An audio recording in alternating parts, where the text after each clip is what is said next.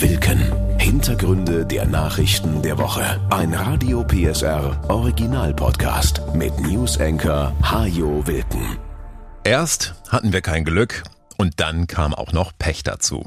Diese schon ziemlich alte Erkenntnis des früheren Fußballers Jürgen Wigmann gilt immer wieder auch mal in der Politik. Wobei da zum Pech und dem fehlenden Glück manchmal auch noch Unvermögen und mieses Timing hinzukommt. Sie merken schon, wir sind mal wieder beim Heizungsgesetz. Und damit willkommen zur letzten Ausgabe vor der Sommerpause. Sachsen startet in die Sommerferien an diesem Wochenende und auch das politische Berlin sollte jetzt seine Weile zur Ruhe kommen. Monatelang hatten die drei Parteien, die in einer Art toxischen Beziehung derzeit die Bundesregierung stellen, über das Heizungsgesetz gestritten, um sich in letzter Sekunde dann doch noch zusammenzuraufen. Am letzten Tag vor der Sommerpause wollten sie schnell noch darüber abstimmen, damit das Hickhack nicht auch noch das Sommerloch füllt oder gar immer noch Thema ist, unmittelbar vor den Landtagswahlen in Bayern und Hessen im Oktober. Oder, wie die drei Regierungsparteien es formulieren, damit die Menschen in Deutschland Klarheit haben über das, was ab kommenden Januar gilt. Aber erst hatte die Ampel kein Glück mit ihrem Gesetz, stritt monatelang über Fristen, Förderung und Technologieoffenheit, und dann kam auch noch Pech dazu, weil der CDU-Bundestagsabgeordnete Thomas Heilmann mit einem Eilantrag vor dem Bundesverfassungsgericht erfolgreich war.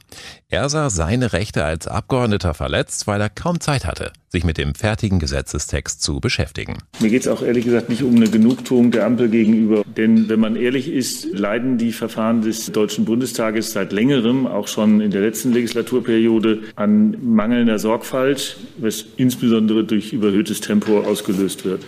Das sahen die Verfassungsrichter zumindest in diesem Fall ähnlich. Die Last-Minute-Abstimmungen in Bundestag und Bundesrat fielen deshalb flach und das Gesetz wird nun erst nach der Sommerpause im September verabschiedet. Und manch einer fragt sich, warum nicht gleich so? Man kann der Ampel zugutehalten, dass sie mit dem Heizungsgesetz ein Thema angepackt hat, das andere Regierungen eigentlich schon vor zehn Jahren hätten anpacken müssen. Trotzdem hat sie es mit ihrem Hoppla Hopp jetzt übertrieben. Man kann nicht jedes Gesetz im Eiltempo durch den Bundestag peitschen. Was in der Pandemie oder in der Energiekrise vielleicht noch nachvollziehbar war, das war beim Heizungsgesetz völlig unnötig. Die neuen Regelungen sollen ja ohnehin erst zum Jahreswechsel in Kraft treten. Man hätte sich also auch ohne höchstrichterliche Entscheidung ein bisschen mehr Zeit lassen können. Aber offenbar wollte die Regierung das Thema einfach nur noch schnell vom Tisch haben.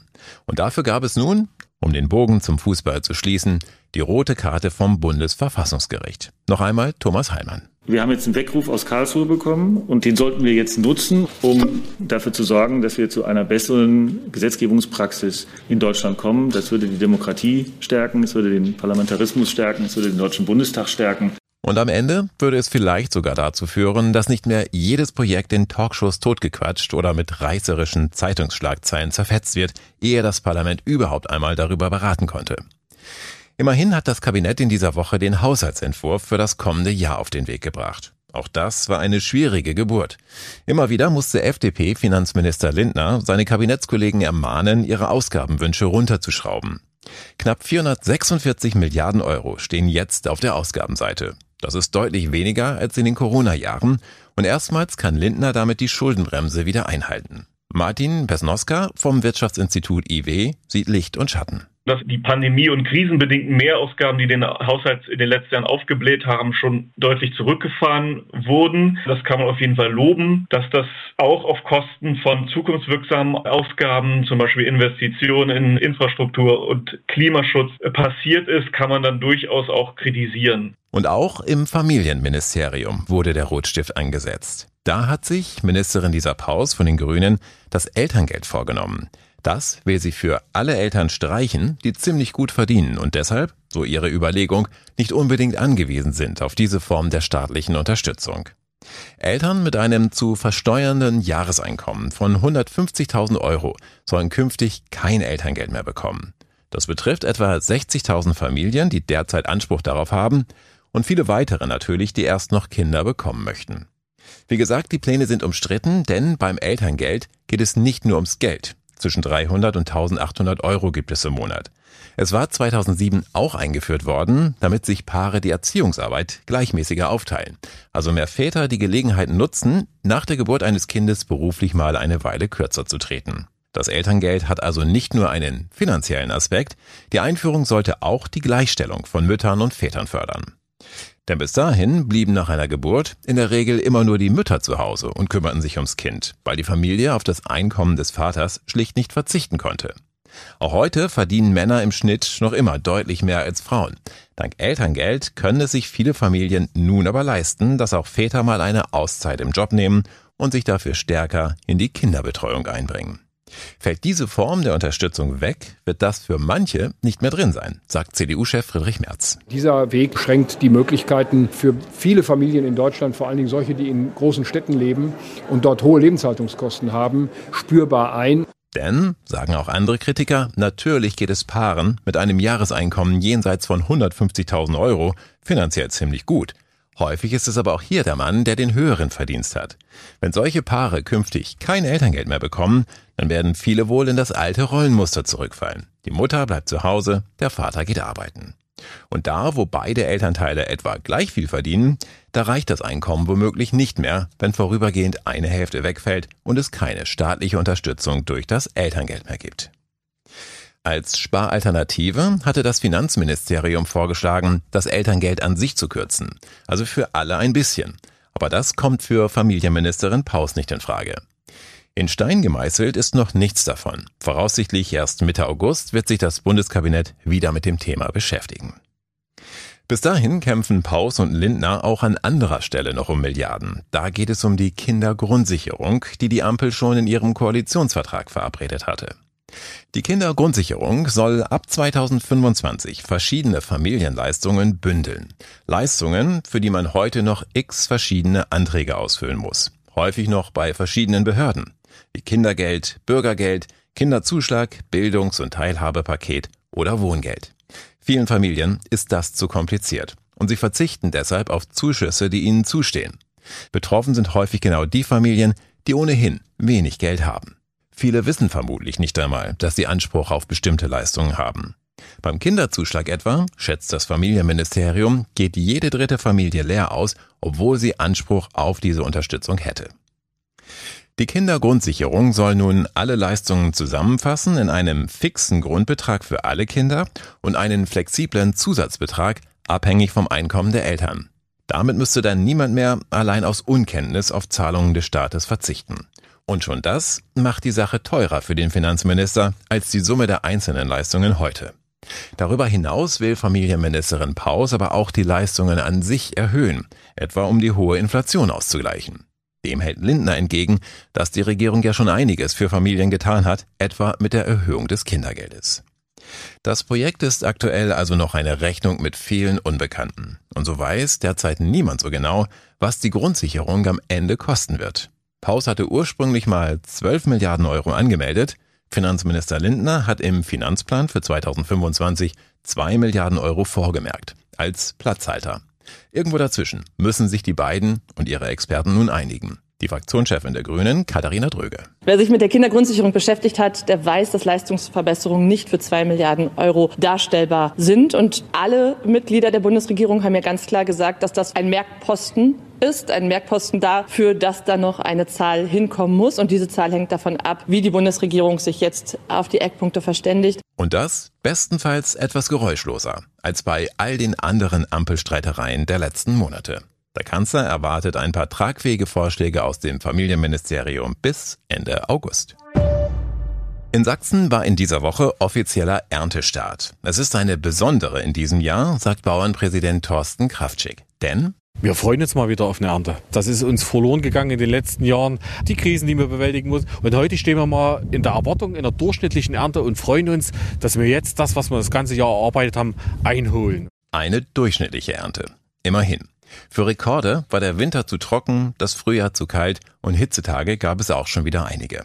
Doch seit Mitte Juni hat es wieder ein bisschen mehr geregnet und das hat dem Getreide auf den Feldern in vielen Regionen gut getan. Ich hätte mal nie gedacht, dass wir mit so wenig Wasser noch so viel Ertrag erzielen können. Das hat im letzten Jahr uns schon überrascht. Da wird noch vieles in der Züchtung passieren. Da hat sich vieles verändert auf den Feldern, was der Einfache, der dann mit dem Rad mal unterwegs ist, tatsächlich gar nicht erkennen wird. Die sächsischen Landwirte haben in den letzten Jahren schon stark auf die klimatischen Veränderungen reagiert. Neben neuen Sorten setzen sie dabei auch auf andere Anbauverfahren. So Kevin Frost. Er ist Geschäftsführer vom Landwirtschaftsbetrieb Kitscher südlich von Leipzig. Wir machen die Bodenbearbeitung anders. Wir verzichten auf den Flug. Dadurch halten wir das Wasser länger im Boden und wir setzen bei der Sortenauswahl nicht mehr das Kriterium auf maximalen Ertrag, sondern gucken dort auf resistentere Sorten. Die Wintergerste wird als erste Getreideart von den Feldern geholt. Da sieht es also trotz der schwierigen Umstände in diesem Jahr ganz gut aus. Nur in Nordsachsen dürfte der Regen wieder einmal etwas zu spät gekommen sein. Besser könnte die Ernte ausfallen beim Winterweizen, Roggen und den Sommergetreidearten. Beim Raps dagegen steht jetzt schon fest, dass die Ernte nicht so gut sein wird wie erhofft, so Bauernpräsident Kraftschick. Wir haben wieder mehr Raps in die Felder gestellt. Wir hatten in den letzten Jahren einen Trend, dass es immer weniger Raps wurde. Es steht mehr Raps da. Allerdings befürchten wir aufgrund dieser kühlen Witterungsverhältnisse, ihr wisst, wie lange die Bienen gebraucht haben, ehe sie tatsächlich ihre Häuser verlassen haben, dass sie für die Befruchtung nicht dastanden, sodass der Raps sicherlich keine hohen Erträge einfordert. Aber wenigstens steht mehr Raps da. Es ist eine tolle Kultur, die auch in der gesamten Biodiversität unbedingt da bleiben muss. Was den Bauern in diesem Jahr mehr Kopfzerbrechen bereitet als die Erntemengen, sind die eigenen Kosten und die Preise, die sie am Ende für ihre Produkte erzielen können. Denn es wird die teuerste Ernte, die es jemals gab. Wir haben deutlich die Arbeitskräfteentlohnung erhöht. Wir haben die teuersten Energieeinkäufe und wir haben sehr teuer Dünger eingekauft. Das heißt, die Kultur, die hier steht, ist mit Abstand die teuerste, die wir je hatten. Und deswegen ist das Herausfordernde, dass wir auch eine hohe Erwartung auch an die Entlohnung unserer Kulturen haben. Und das sehe ich in Gefahr. Und zwar deshalb, weil die Preise im Supermarkt jetzt schon so hoch sind, dass wir alle das deutlich im Portemonnaie spüren. Viele können sich einen noch teureren Einkauf schlicht nicht mehr leisten. Von den Preiserhöhungen der letzten Monate haben aber vor allem Handel und Hersteller profitiert, sagt Kraftschick. Die haben satte Gewinne gemacht, weil sie die letzte Ernte noch günstig einkaufen konnten. Bei den Bauern ist davon aber nichts angekommen, obwohl ihre Kosten inzwischen deutlich gestiegen sind. Wir kommen jetzt erst mit der teuren Ernte und haben aber jetzt ganz intensiv diese Diskussion darüber, wie teuer dürfen Lebensmittel sein. Und da kann man nur Verantwortungsbewusstsein und Fairness in dieser Wertschöpfungskette einfordern, weil unser Bedarf an Entlohnung führt nicht zu einer Preissteigerung, weil die hat schon stattgefunden. Nur weil wir mehr fordern, bedeutet das nicht, dass Lebensmittel jetzt noch teurer wird, weil da ist vorher schon was passiert, wo wir nicht beteiligt wurden. Früher galt die Regel, dass ein Landwirt eine Ernte auf dem Feld haben sollte, eine in der Scheune und eine auf dem Konto. Dann konnte er auch schwierige Phasen überstehen. Davon sind die sächsischen Landwirte heute allerdings weit entfernt, heißt es. Viele haben kaum Rücklagen und damit fehlt ihnen das Geld, um nachhaltig in die Zukunft zu investieren. Die Bundesregierung hat in dieser Woche einen Schlussstrich gezogen unter das Desaster mit der Pkw-Maut. Mindestens 243 Millionen Euro kostet uns das Prestigeprojekt der CSU, das der Europäische Gerichtshof im Jahr 2019 gestoppt hatte. Verkehrsminister Volker Wissing. Das ist eine bittere Summe. Wir bedauern sehr, dass diese 243 Millionen Euro heute nicht für Infrastrukturinvestitionen zur Verfügung stehen, sondern eben an Schadenersatz bezahlt werden müssen. Das Geld geht an die Unternehmen, die die Maut betreiben sollten. Im Jahr 2018 hatte der damalige Verkehrsminister Andreas Scheuer Verträge mit ihnen geschlossen, obwohl es da schon rechtliche Bedenken gab. 2019 entschied der Europäische Gerichtshof dann tatsächlich, dass die Maut gegen EU-Recht verstößt. Scheuer kündigte daraufhin die Verträge, die Unternehmen verlangten Schadenersatz. 560 Millionen Euro waren es ursprünglich. Dass der Bund nun 243 Millionen Euro zahlt, ist also auch ein Stück Schadensbegrenzung für den Steuerzahler. Dennoch, so Wissing, eine fast Viertelmilliarde Euro ist eine hohe Summe und äh, gerade in Zeiten knapper öffentlicher Kassen trifft uns das. Zumal noch eine zweistellige Millionensumme obendrauf kommt, zum Beispiel für Beratungs-, Anwalts- und Gerichtskosten. Womit wir im Prinzip wieder am Anfang dieser Folge wären, Erst kein Glück, dann kam auch noch Pech dazu, dazu mieses Timing und jede Menge Unvermögen. Das Problem an der damals gestoppten Pkw-Maut war, dass das CSU-geführte Verkehrsministerium damit vor allem ausländische Autofahrer auf der Durchreise zur Kasse bitten wollte. Deutsche Autofahrer sollten über die Kfz-Steuer entlastet werden. Eine solche Ungleichbehandlung verstößt aber gegen das EU-Recht. Scheuer wollte das nicht einsehen, bis er sich vor Gericht eine blutige Nase holte. Die Betreiber hatten damals vorgeschlagen, die Pkw-Maut in eine Klimaabgabe oder ähnliches umzubauen. Dazu kam es dann aber nicht mehr, weil Scheuer die Verträge kündigte. Dass die Idee für eine Maut über kurz oder lang aber wieder auf den Tisch kommt, darin sind sich die meisten Experten einig. Allein schon deshalb, weil künftig immer mehr Elektroautos auf unseren Straßen unterwegs sein werden. Die Milliarden, die der Staat heute noch an den Zapfsäulen kassiert, um davon zum Beispiel Autobahnen zu bauen, werden damit von Jahr zu Jahr weniger werden. Eine kleine blaue Pille hat in den letzten Wochen vermehrt für Schlagzeilen gesorgt. Sie heißt Blue Punisher, ist eine beliebte Partydroge und hat vermutlich mindestens drei jungen Mädchen das Leben gekostet. In Mecklenburg-Vorpommern ist eine 13-Jährige gestorben, nachdem sie so eine Pille eingenommen haben soll, in Brandenburg eine 15-Jährige und in Halle eine 18-Jährige. Was diese und viele andere Pillen auch so gefährlich macht, ist die Wundertüte an Inhaltsstoffen. Niemand weiß, was man sich da einwirft. An einem Wochenende kann die Wirkung noch relativ harmlos sein, am nächsten tödlich.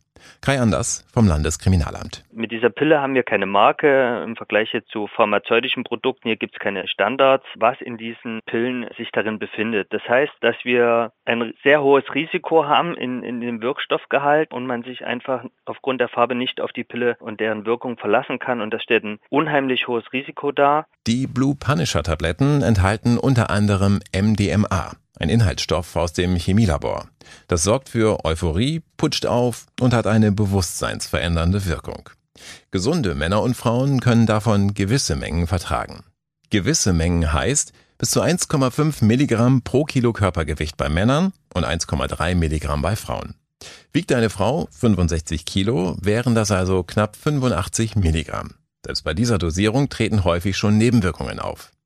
In den Pillen, die derzeit in Umlauf sind, befinden sich aber bis zu 200, 300 oder gar 500 Milligramm MDMA. Eine Dosis für eine 400 Kilo Frau. Wie viel im Einzelfall drin ist, kann eben niemand wissen. Wir haben bei uns in diesem Jahr ca. 200 Pillen, deren Wirkstoffgehalt wir hier untersuchen. Und diese variieren extrem stark, weil diese Produkte von verschiedenen Herstellern unter verschiedenen Voraussetzungen hergestellt werden. Bei einer Überdosierung kann die Körpertemperatur steigen. Man verliert dann viel Flüssigkeit, hat Wahrnehmungsstörungen und der Kreislauf kann versagen. Äußerst gefährlich, gerade wenn dann auch noch Alkohol im Spiel ist und man viel tanzt. Die Blue Punisher Pillen sind meist blau mit Totenkopfaufdruck und erinnern an die Form eines Diamanten. Es gibt sie aber auch in anderen Farben. Was aber nichts bedeutet, denn wie gesagt, Form, Farbe, Logo oder Größe all dieser Pillen verraten absolut nichts über Inhaltsstoffe und Wirkung. Bei den Pillen, welche wir auf deren Wirkstoffgrad untersuchen, haben wir in der Kriminaltechnik auch festgestellt, dass da nicht immer MDNA drin ist. Also mitunter kann es sich auch um Methamphetamin handeln oder andere Stoffe und da besteht natürlich noch ein zusätzlich höheres Risiko als der Konsum von Drogen an sich. Einige hundert verschiedene Pillen sind derzeit auf dem Markt. Die Blue Punisher hat durch die tragischen Todesfälle und die öffentlichen Warnungen danach nun eine besondere Bekanntheit bekommen. Deshalb ist es wahrscheinlich, sagen Experten, dass die Hersteller das Aussehen der Pille bereits komplett verändert haben, was sie allerdings nicht harmloser macht. An diesem Wochenende starten die Sommerferien in Sachsen. Allerhöchste Zeit also, sich ein bisschen mit anderen Sprachen zu beschäftigen. Selbst wenn Sie nicht verreisen und zu Hause bleiben, können Sie die ein oder andere Vokabel vielleicht gebrauchen, als Angeberwissen, beim Gespräch mit Freunden, Nachbarn oder Kollegen. In Schweden zum Beispiel können Sie ohne Bedenken zugreifen, wenn Ihnen jemand Tigerkaka anbietet. Das ist nämlich das schwedische Wort für Marmorkuchen. Wenn Isländer von einem Bambusbjörn reden, dann sprechen sie von einem Pandabären. Und in Japan gibt es das Wort Kuchi Sabishi. Das bedeutet, Essen, obwohl man gar keinen Hunger hat, weil der Mund einsam ist. Also Essen aus Langeweile. Das schönste Wort der Welt ist übrigens Jakamos. Zumindest ist das vor einigen Jahren mal bei einem Wettbewerb dazu gekürt worden. Jakamos ist türkisch und bedeutet die Widerspiegelung des Mondlichtes im Wasser.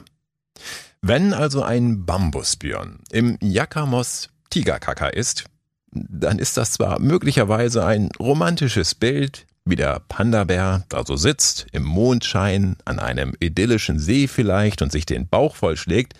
Es könnte sich aber auch um einen typischen Fall von Kushisabishi handeln, also Essen aus Langeweile. Denn eigentlich machen sich Panda-Bären ja gar nichts aus Marmorkuchen. Sie merken schon, auch ich bin ganz offensichtlich urlaubsreif, sonst würde ich mir derart skurrile Gedanken vermutlich nicht machen. Deswegen geht der Podcast jetzt auch in eine kurze Sommerpause. In ein paar Wochen hören wir uns wieder. Das war Wilken. Hintergründe der Nachrichten der Woche mit Newsenker Hajo Wilken. Dieser Radio PSR Original Podcast ist eine Produktion von Regiocast, deutsches Radiounternehmen.